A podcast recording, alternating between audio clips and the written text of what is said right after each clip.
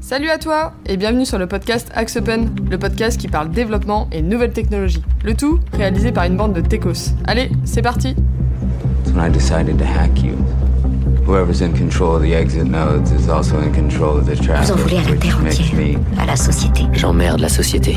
Je sais que vous avez beaucoup de raisons d'être en colère, mais ce n'est pas en refoulant toutes ces émotions à l'intérieur de vous que vous irez mieux. Salut à tous et bienvenue dans l'épisode 15 du podcast Axe Open. On espère que vous allez bien et que vous êtes aussi chaud que nous pour faire euh, ce nouveau podcast.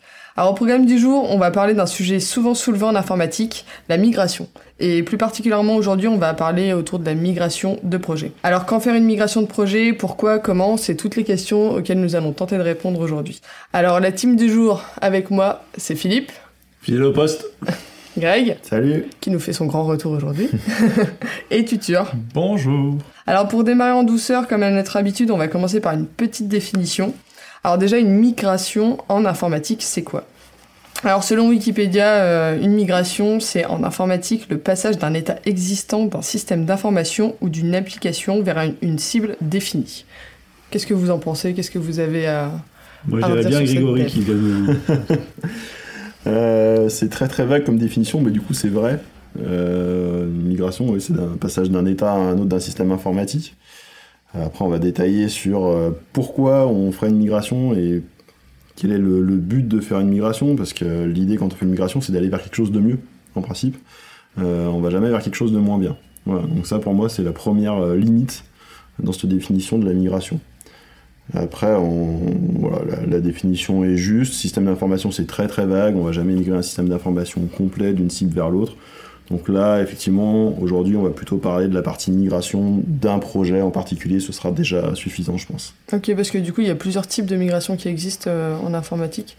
Ah, et on peut migrer énormément de choses. Je veux dire, déjà, si on migre un système d'information, donc c'est plusieurs projets. Si on migre un projet, un projet, euh, ça peut être plusieurs applications. Euh, il va y avoir de la donnée, il va y avoir du fichier, il va y avoir l'application en tant que telle avec potentiellement une migration de technologie ou de plusieurs technologies au sein du même projet. Donc du coup, ça peut être euh, déjà extrêmement complexe. On va avoir, euh, on, on va avoir voilà, des types de migration euh, bien différents. Et on va détailler ça un petit peu par la suite, je pense. Ouais, bah du coup, euh, je pense que de toute façon, on va, on va parler un peu plus de migration de, de projet hein, dans ce podcast dans, dans son ensemble. Euh, bah, juste ma première question, c'est pourquoi est-ce que finalement c'est un sujet qui arrive beaucoup sur la table, on en entend particulièrement parler en, ce moment.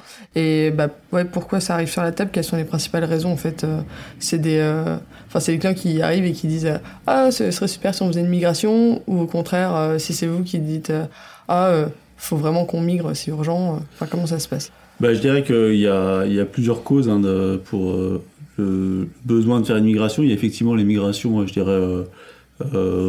On va commencer par les contraintes. C'est grosso modo euh, la technologie s'accélère et du coup on est obligé de suivre euh, ce qui se fait.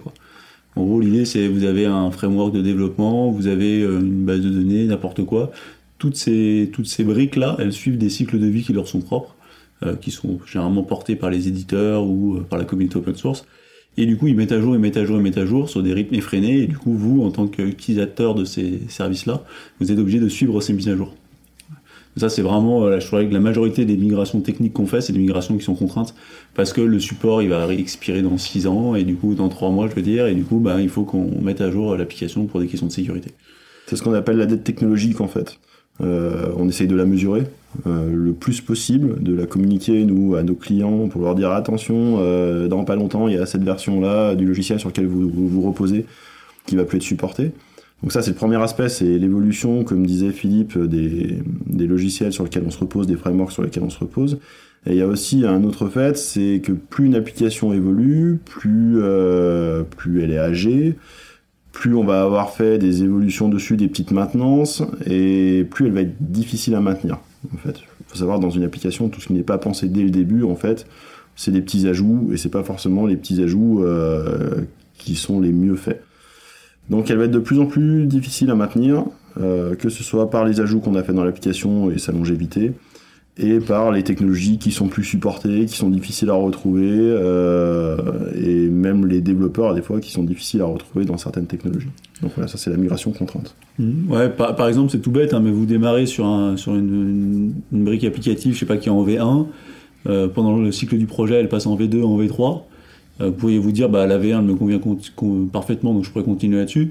Sauf qu'il n'y a plus de doc sur la V1, il n'y a, plus aucun- il y a plus aucune communauté sur la V1, et du coup, en fait, très rapidement, vous êtes complètement bloqué par cette, euh, par cette, euh, cette version-là. Je pense que notre ami Arthur, ici présent, euh, est un fan de la migration Angular. Exactement. Du coup, il voit bien le sujet. J'adore faire des mises à jour tous les trois mois parce que Google a décidé de sortir un nouveau framework ou un nouveau, une nouvelle version qui va tout changer. Après, ouais, il y a les, éditeurs aussi qui obligent un peu les, mises à jour, les, migrations. Par exemple, euh, on va prendre l'exemple AngularJS Angular. Au final, euh, beaucoup de gens sont partis sur AngularJS et euh, quoi, un ou deux ans après, Angular est sorti et c'était une, migration complète de l'application qu'il fallait faire. Et ceux qui la faisaient pas, si on voulait continuer de maintenir et d'évoluer l'application, pour moi, il faut la faire à, à un moment. Parce que la communauté s'affaiblit de plus en plus, il y a de moins en moins de monde. Et si on veut continuer à avoir une application qui, qui évolue, on va ne pas avoir le choix de passer sur Angular. Donc, euh, et même sur un seul framework, si on part Angular, il y a eu Angular 2, 3, 4, 5, 6, 7. Là, on va sortir le 8. Euh, entre le 2 et le 8, même si c'est le même framework, il y a des, des changements euh, drastiques qui demandent de faire des mises à jour. Donc, Mais du coup, tu fais quoi comme différence entre mise à jour et migration? Ça, Je pense que la mise à jour, c'est quand on fait juste une évolution, on va dire, mais du framework en lui-même, alors qu'une migration, ce serait vraiment des changements complets. Par exemple, quand on prend l'exemple AngularJS Angular, on peut parler de migration parce qu'en fait, tout va changer. C'est quasiment même plus le même langage. Tandis que si on fait des mises à jour de Angular 2 à Angular 8, on va pas parler de mise à jour cette fois, puisqu'on reste sur le même langage, on reste sur la même base. C'est vraiment juste l'utilisation qui change, et plus vraiment euh, toute la base. D'accord, ok. Ouais, c'est un peu plus clair. C'est, du coup, euh, quand tu fais une mise à jour, c'est, euh, c'est moins gourmand en termes de, de temps de réflexion. Exactement. que C'est juste, il migration. faut que vous regardez ce qui a été fait, euh, quelles sont les mises à jour qui ont été faites par l'éditeur et les répercuter sur son application. Tandis que les migrations, euh, c'est carrément, il faut tout refaire de A à Z en fait. D'accord. Du coup, là, on, a balayé un peu les, les cas des migrations qui étaient, euh, entre guillemets, contraintes. Est-ce qu'il y a des migrations, du coup, qui sont plutôt volontaires, qui sont... euh, où le client nous dit, ah, bah, j'aimerais bien migrer sur cette nouvelle version parce que, bah, je ne sais pas, par exemple, j'ai des nouveaux besoins, j'ai des, nouveaux, des nouvelles fonctionnalités à développer ou... Voilà, a- effectivement, il y a des migrations qui sont complètement volontaires, c'est-à-dire on est sur un vieux truc, on veut passer sur une nouvelle fonctionnalité qui existe que dans la version d'après. Bah là, c'est une migration un peu plus volontaire. Mais en fait, elle est quand même un peu subie aussi, parce que du coup, Elle est euh, quand même un peu contrainte. C'est les- parce que c'est les limites de la technologie. Voilà, C'est les limites de la technologie, quoi. En fait, il y a les deux, parce qu'il y a des moments où on va se dire, euh, fonctionnellement, on veut avoir plus de fonctionnalités, on va réinvestir sur l'application. Et on se dit, tant qu'à réinvestir sur l'application, bah, autant se remettre à jour. En gros, c'est la migration contrainte qui a été repoussée, repoussée, repoussée. Et puis on va profiter d'un gros gap fonctionnel en se disant, bah allez, c'est le moment, on saute le pas, on refait tout, on migre tout. Et du coup, on inclut une nouvelle fonctionnalité, on arrête d'investir sur quelque chose qui est de toute manière déjà obsolète. Et du coup, on se lance dans, dans le gros chantier le de la migration de projet. Parce que de toute façon, pour moi, elle sera toujours un peu contrainte parce qu'on va pas se lancer dans un chantier qui demande de redévelopper toute l'application juste pour le plaisir d'avoir Mm. une nouvelle euh, technologie. Il y a forcément des gains derrière qui sont un peu contraints, des nouvelles fonctionnalités, euh, des performances plus rapides. Donc au final, c'est toujours un peu contraint. Parce que ça fait, même si l'application est déjà faite, quand on fait une migration, on refait quasiment tout. Donc c'est comme si on reprenait le coût de base en fait. Mm. Donc à moins, enfin, il n'y a pas beaucoup de clients qui ont de l'argent à jeter par les fenêtres. Donc euh, en général, c'est assez contraint. D'accord. Et du coup, euh, donc tu, ouais, c'est c'est assez contraint, c'est un gros gros chantier. Euh, c'est, est-ce que c'est justement pour ça que c'est un sujet particulièrement touchy en entreprise? Parce que dès qu'on parle un peu de migration de projet, que ces sujets arrivent sur la table, c'est pas forcément super bien accueilli ou on râle un peu parce que bah il faut, comme tu dis, il faut refaire des choses. Bah pour moi, le client a l'impression de, de perdre de l'argent sans vraiment voir de gain. Parce que pour lui, euh, la technologie, il la voit pas forcément passer. Lui, tout ce qu'il voit, c'est l'application finale, c'est euh, le, le front. Sauf que derrière, euh, tout ce qui est derrière, lui, il aura peut-être pas vu que c'est plus rapide ou alors que c'est plus facilement maintenable. Du coup, pour lui, il a l'impression de jeter de l'argent, alors qu'au final, euh, c'est plus agréable pour tout le monde. Le plus difficile en fait quand on fait une migration, c'est justifier au client en lui disant euh, ça va être mieux. Et, euh, des fois, on peut même pas être sûr que ça va être mieux. C'est-à-dire qu'on va changer de technologie, ça va être un pur saut technologique sans impact sur l'interface du client, sur les performances, etc. Euh, et c'est de lui dire il faut payer, mais euh, au final, bah, pour vous, ça changera rien. Donc c'est un peu difficile à justifier de ce côté-là. Euh, après, ils peuvent comprendre aussi le fait que ce qu'ils vont payer, c'est un investissement, ça se justifie. Il faut savoir que toute application informatique, c'est un investissement sur du long terme. C'est pas je fais mon application, elle est développée et après j'arrête de payer quoi que ce soit, c'est bon, ça va tourner pendant des années. Euh, une application, ça se maintient, ça se maintient dans le temps, ça se met à jour. Si on veut que ça continue à fonctionner correctement, parce que euh, les systèmes évoluent, euh, l'informatique évolue, la technologie évolue, et on n'a pas d'autre choix que de rester un jour à un moment donné. Je pense qu'il faut le voir un peu comme euh, quand, un peu si vous faites une analogie avec le bâtiment, c'est-à-dire que vous construisez un bâtiment, ça vous coûte un prix, mais en fait toutes les années, bah, il faut refaire un peu de plâtre, un peu de peinture et tout ça, et en fait les mises à jour, c'est un peu ça quoi. Les- Ouais, et à un moment donné, il faut faire la vraie rénovation Ouais, de façade ça, qui ouais. coûte très cher. Quoi. C'est ça. Ouais. Et du coup, à part le prix, ça a quoi en fait comme, comme impact euh, quand on fait une migration de projet? Qu'est-ce que ça implique en fait au niveau de, au niveau de, la, de la boîte, de l'application de... Alors une migration de projet, il faut voir ça comme un vrai projet à part entière. C'est-à-dire que souvent, on a tendance à dire une migration de projet, C'est Ouais, technique. C'est technique, c'est pas un vrai projet. Non, une migration, c'est un vrai projet, c'est même souvent plus compliqué qu'un vrai projet. C'est-à-dire que, d'une part, il va falloir refaire l'application, donc euh, refonte technologique. On va peut-être garder des bouts de code, des choses comme ça, si on reste à peu près dans le même langage, et encore, pas toujours. Euh, on va en profiter pour repenser pas mal de choses. Moi, j'ai vu beaucoup de migrations, on vous dit, ouais, il faut faire une migration, une migration iso-fonctionnelle. Donc tout pareil, même fonctionnalité, même machin. Et puis après, euh, en repassant un peu sur l'application, en testant, ah oui, mais il y avait ça, on le voulait plutôt comme ça. ouais. J'ai jamais vu une migration iso-fonctionnelle, une vraie migration iso-fonctionnelle. Enfin, je sais pas si Philippe t'en Non, J'ai- jamais vu ça. Voilà, c'est le truc qu'on voit au début en disant on fera tout pareil. Au final, il n'y a rien qui est pareil. Donc il y a d'une part le projet à refaire, et d'autre part, le problème c'est qu'on a un historique. Qui dit migration dit historique. Euh, que ce soit en termes de, de données, les utilisateurs, les fichiers, les données qui veulent pas être perdues, qu'il va falloir migrer, parce que si on migre la techno, on va peut-être migrer aussi le modèle de données, le type de base de données. Euh, on peut migrer sur des briques technologiques, je sais pas, je dis n'importe quoi, la manière dont on va stocker les fichiers, on va pas le faire de la même manière. Donc c'est déjà d'une part le projet de reconcevoir l'application. Alors certes, on a une spec qui est peut-être un peu plus précise que si on part de zéro parce qu'on sait là où on veut aller. Mais par contre, il y a tout cet historique à, à conserver et qu'il faut migrer euh, d'une manière ou d'une autre et faire marcher de la même manière qu'avant. Voilà. Et autre point sur la migration qui est important, c'est l'accompagnement des utilisateurs qu'il faut Mm. pas oublier. Ouais, parce qu'ils ont l'habitude au final de... Ils ont leur application, ils se disent que ça va tout marcher de la même manière, sauf que Puisqu'on te dit que c'est iso-fonctionnalité. Puisqu'on te dit que c'est pareil, de toute manière, il n'y a pas d'autre formation à avoir, ça va marcher exactement pareil. Sauf que voilà, dans la migration, il y a plein de petits trucs qui ont changé. Euh, si ça se trouve, je parle de la, de la migration de données, euh, on va faire le choix de dire bah, je migre euh, que certains, euh, certaines choses de mon application, mais pas tout. Allez, je vire tout l'historique et je garde que ce qui est actuel. Puis après, on va avoir des utilisateurs qui veulent aller chercher dans l'historique et qui retrouvent plus, qui savent plus ce qui se passe, etc. Donc, faut aussi accompagner les utilisateurs à ce changement. Et la plupart du temps, quand on fait un saut technologie, une migration, euh, il y a un impact sur l'utilisateur tout le temps. Et du coup, comment ça se gère? Ça Au final, c'est en, du coup, en amont de- du projet de migration, on va dire attention aux utilisateurs, on va faire ça, et du coup, ça va changer des choses? Ou, euh, alors, faut les euh, Alors le, conseil euh, que je donnerais, c'est de les intégrer au plus tôt.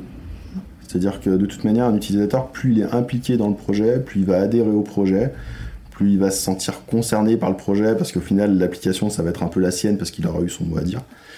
Donc, faut l'impliquer au plus tôt dans le projet. Euh, faut qu'il teste le projet. Il doit faire partie des phases de recette du projet.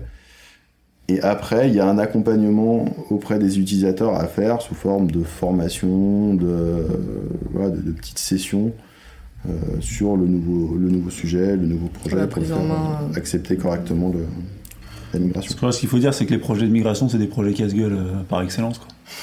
non, mais c'est vrai, enfin, c'est-à-dire, Ouais, les c'est projets, vrai. euh, c'est des projets où, où- où tu manges la feuille euh, violemment, parce que le client, il a du mal à comprendre que ça va consommer beaucoup de jours. Mm. Et, euh, et- et c'est souvent des trucs où on se prend le. En plus, il y a deux trucs, c'est que pour migrer, bah, il faut connaître l'ancienne technologie et la nouvelle technologie. Généralement, c'est dur d'avoir des profils qui maîtrisent les deux. Enfin, c'est assez rare euh, là-dessus. Et en plus, euh, et en, et en plus euh, les développeurs n'ont pas envie de le faire. C'est un, projet qui intéresse rarement les gars. De dire on va se mettre sur une vieille techno pour le migrer, c'est généralement des sujets qui sont compliqués. Quoi. Mais surtout qu'en général, tu crées rien. En fait, c'est juste tu re... tu remanies un peu l'ancien code. Du coup, tu apparemment, point de vue développeur, c'est apparemment très intéressant puisqu'en fait, on te dit il faut que ce soit comme avant. Donc, tu regardes le code d'avant et tu essaies de le mettre à la manière du nouveau code. Mais du coup, il n'y a pas vraiment de création, il n'y a pas vraiment de réflexion derrière. Ah, mais c'est aussi le danger de la migration, du coup. Oui. Parce que, euh, on va dire, mais refaites pareil, on a déjà l'application, elle marche, refaites exactement la même chose. On va demander au client est-ce qu'il a des specs quand même de l'application, parce que ça se trouve, il y a des bugs dans l'ancienne application, on va pas les remettre dans la nouvelle, Enfin, c'est un, peu- c'est un peu dommage. Et puis il y a des choses qui sont quand même compliquées à comprendre en voyant juste le code, quand on n'a pas l'idée de ce que ça va faire derrière. Donc la plupart du temps, bon, les specs, euh, c'est comme d'habitude, hein, si, si on en a, c'est déjà exceptionnel, et euh, des specs à jour, il n'y en a pas.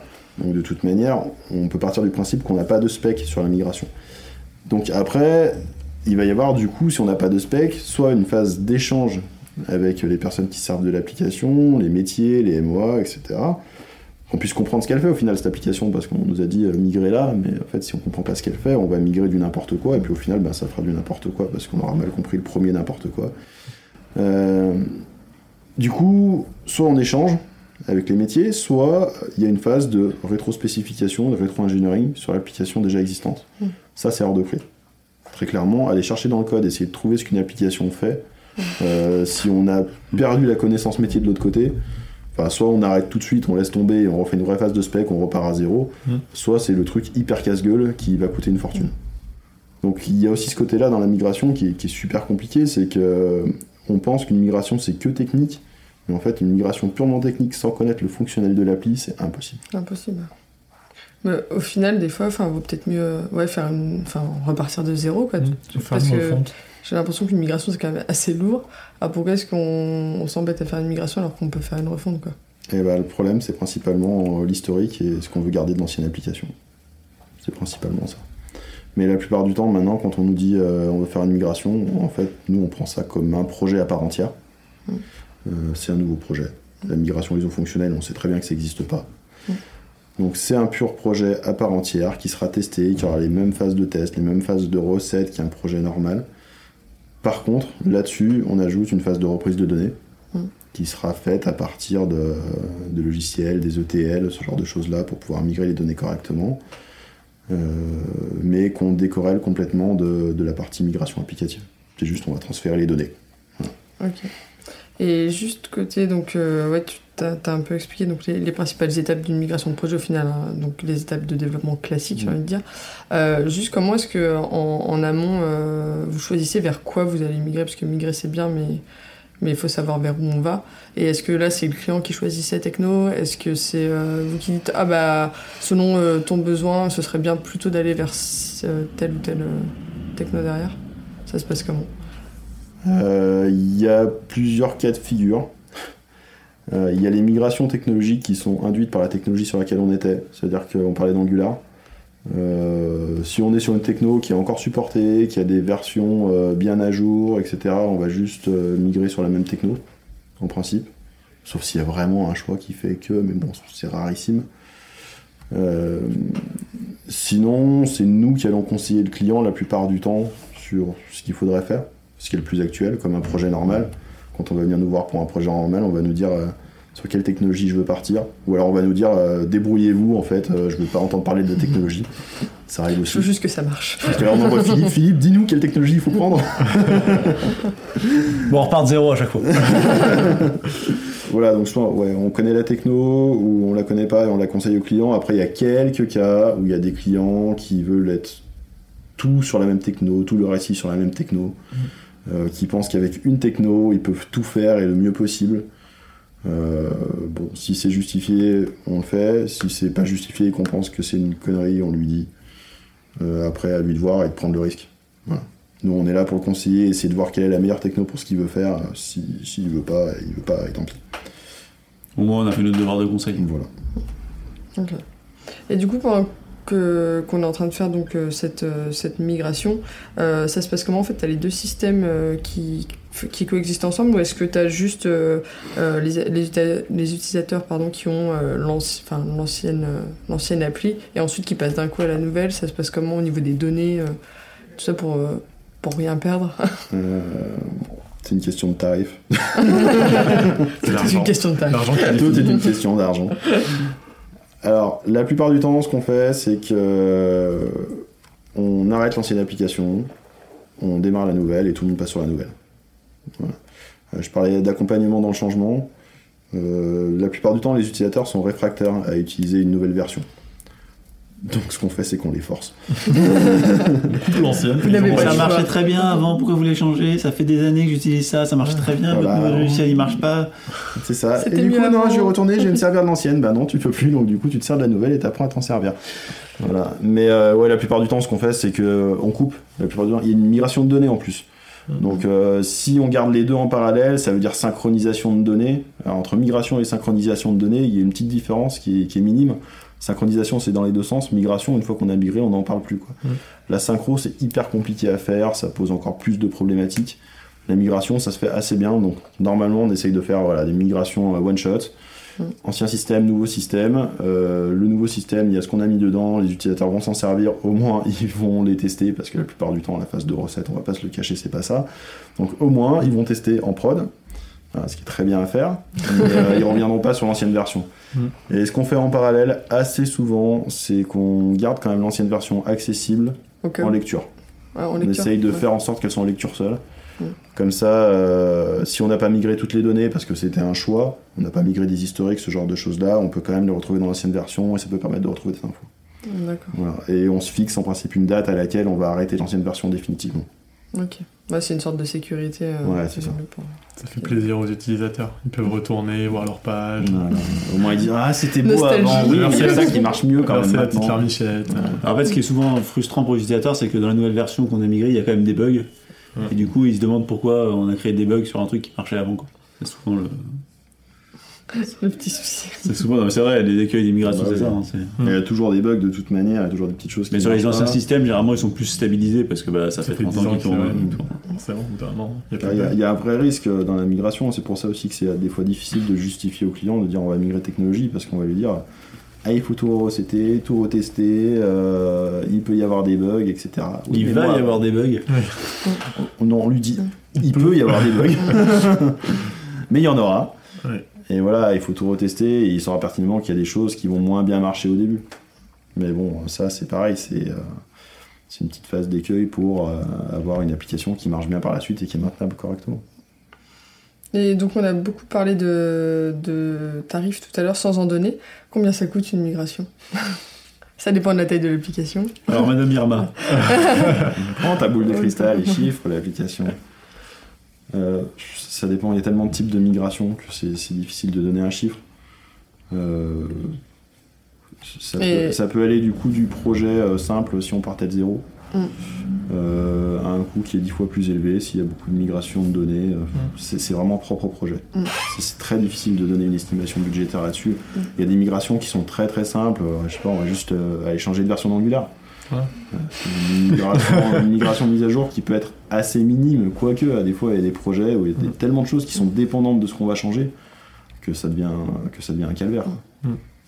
Donc, en termes de coût et en termes de temps de migration, c'est c'est ultra variable au final. Il n'y a pas. Comme ça, de base, je dirais qu'il faudrait, par- il faudrait se dire euh, sur une migration technologique pure, où on refond pas tout. Bon, ça se chiffre, ça, ça coûte moins que le projet, hein, c'est sûr. Euh, si on veut vraiment migrer, refaire l'application dans une autre techno, il faut à minima chiffrer le coût du projet. Le coût du projet, ouais. Sans compter les données, sans compter les sans recettes. compter les reprises de données qu'il faut rajouter. Mhm. Voilà. Et puis après, bah, c'est aussi du temps chez le client, parce que ça lui demande du temps comme un projet normal. Ça marche. Et euh, du je dirais coup- que Ouais. euh, plus on prend, on, on attend avant de faire ces migrations, plus ça coûte cher aussi. Ouais. C'est-à-dire faire des migrations de proche en proche, c'est finalement assez simple. Euh, alors que laisser passer pas mal de temps entre le moment où vous avez commencé et le moment où vous avez travaillé la dernière version, bah, plus vous éloignez de la, cette, euh, cette euh, distance grandit, plus c'est compliqué. Quoi. En fait, euh, je vais revenir au par- à la partie financière, mais euh, Vas-y, Greg, on sait que c'est ton principe principal. Ouais, ouais. En fait, si on fait des petites migrations, ça va coûter un certain, un certain prix à chaque fois. Mais si on attend 10 ans pour les faire, au final, le coût, il sera celui de ces toutes petites migrations qu'on n'a pas faites. Et ça va être encore bien supérieur parce que le gap à rattraper, il va être énormissime. quoi. Donc en fait, on accumule, on accumule euh, la dette technologique, c'est pour ça que ça s'appelle comme ça. Et plus on attend, plus elle va être grande. Ok. Vous avez un autre conseil à donner sur la migration de projet Mis à part de ne pas attendre euh, Bah, 10 ans pour. euh, Je pense que de la part de nos, de nos clients ou même des clients qui travaillent avec d'autres euh, prestataires de services, bah, c'est un sujet qu'il faut pas. Parce que généralement, le prestataire de service va, va pas vous en parler ou peut vous en parler. Je pense que c'est un sujet qu'il faut toujours questionner. C'est-à-dire, euh, qu'est-ce que j'ai comme version C'est quoi les dernières versions On en est où euh, Qu'est-ce qu'on fait là-dessus quoi. Vraiment de le manager comme étant un point, euh, un point euh, important de, de, de sa gestion de projet. C'est un vrai risque en fait, hein, qu'il faut risque. évaluer euh, et qu'il faut projeter aussi dans le futur et se dire mon application elle a 5 ans, euh, du coup j'ai un vrai risque dessus, ça me coûtera tant à un moment donné. Il faut pas attendre qu'on soit à un point de non-retour, quoi. Ouais. Vaut mieux prévenir que guérir, donc faut pas attendre que ce soit. euh, C'est beau ce que tu dis, C'est beau, hein. Punchline. C'était la citation du Voilà, c'est tout. Moi, je- j'y vais. non, mais oui, parce que sinon, après, si on est vraiment sur des délais qui sont beaucoup plus euh, restreints, qu'on doit migrer rapidement, euh, tout ça, ça se fait dans la rapidité, ça se fait dans le stress, et du coup, forcément, ça va encore moins bien se passer que ce que ça se passerait normalement. Donc, je pense qu'il vaut mieux prendre le temps de le faire à un moment où on n'a pas forcément des zéros à faire, où c'est pas forcément euh, vraiment contraignant à la seconde. Comme ça, au moins, on est tranquille et on n'est pas, on n'est pas dans.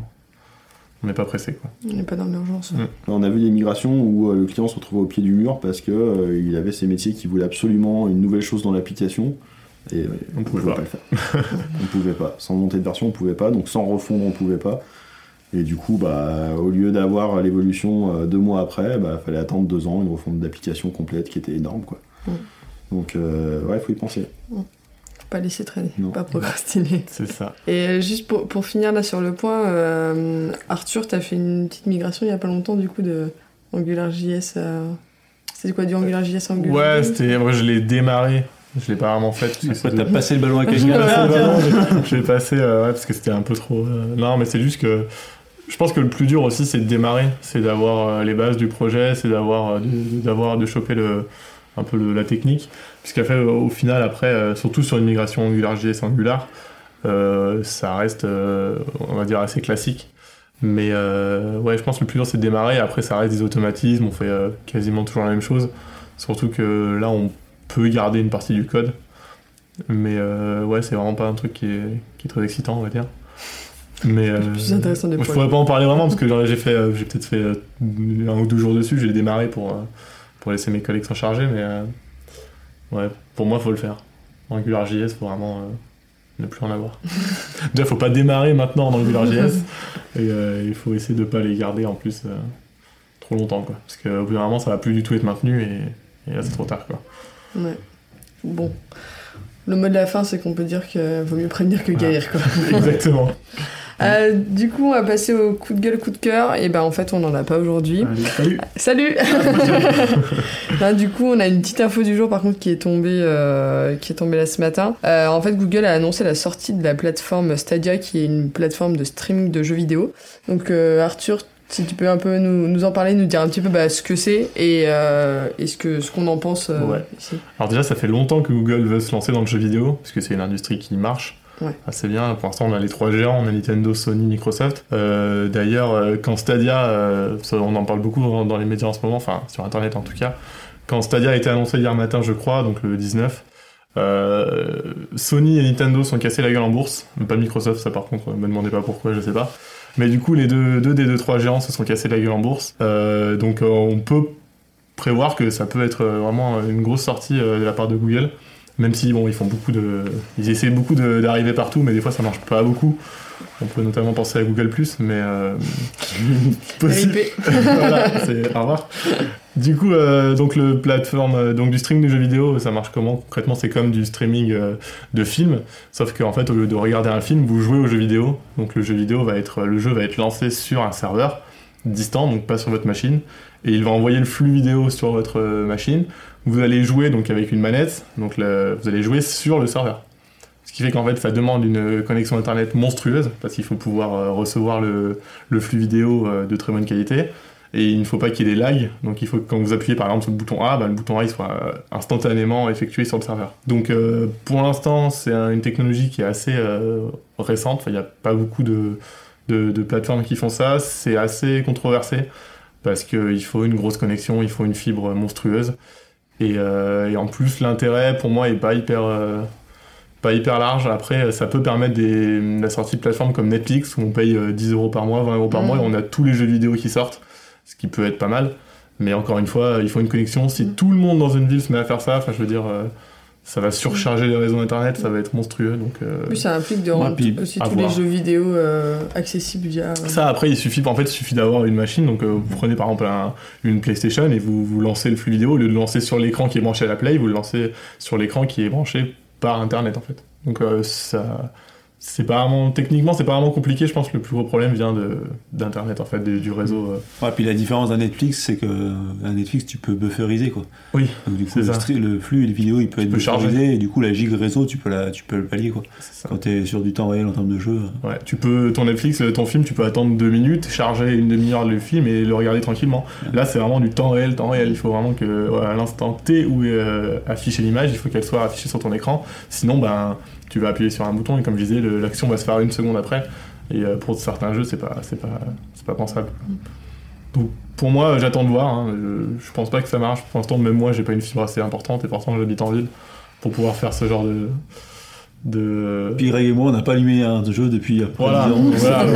la, la vieille génération, j'ai envie de dire, bon, euh, Ouais, ça nous permettrait peut-être de nous y remettre, euh, de jouer comme, sur- comme avec du Netflix. un abonnement Stadia, et puis voilà. hein. Ouais, c'est On ça. pourrait jouer à Crash Bandicoot.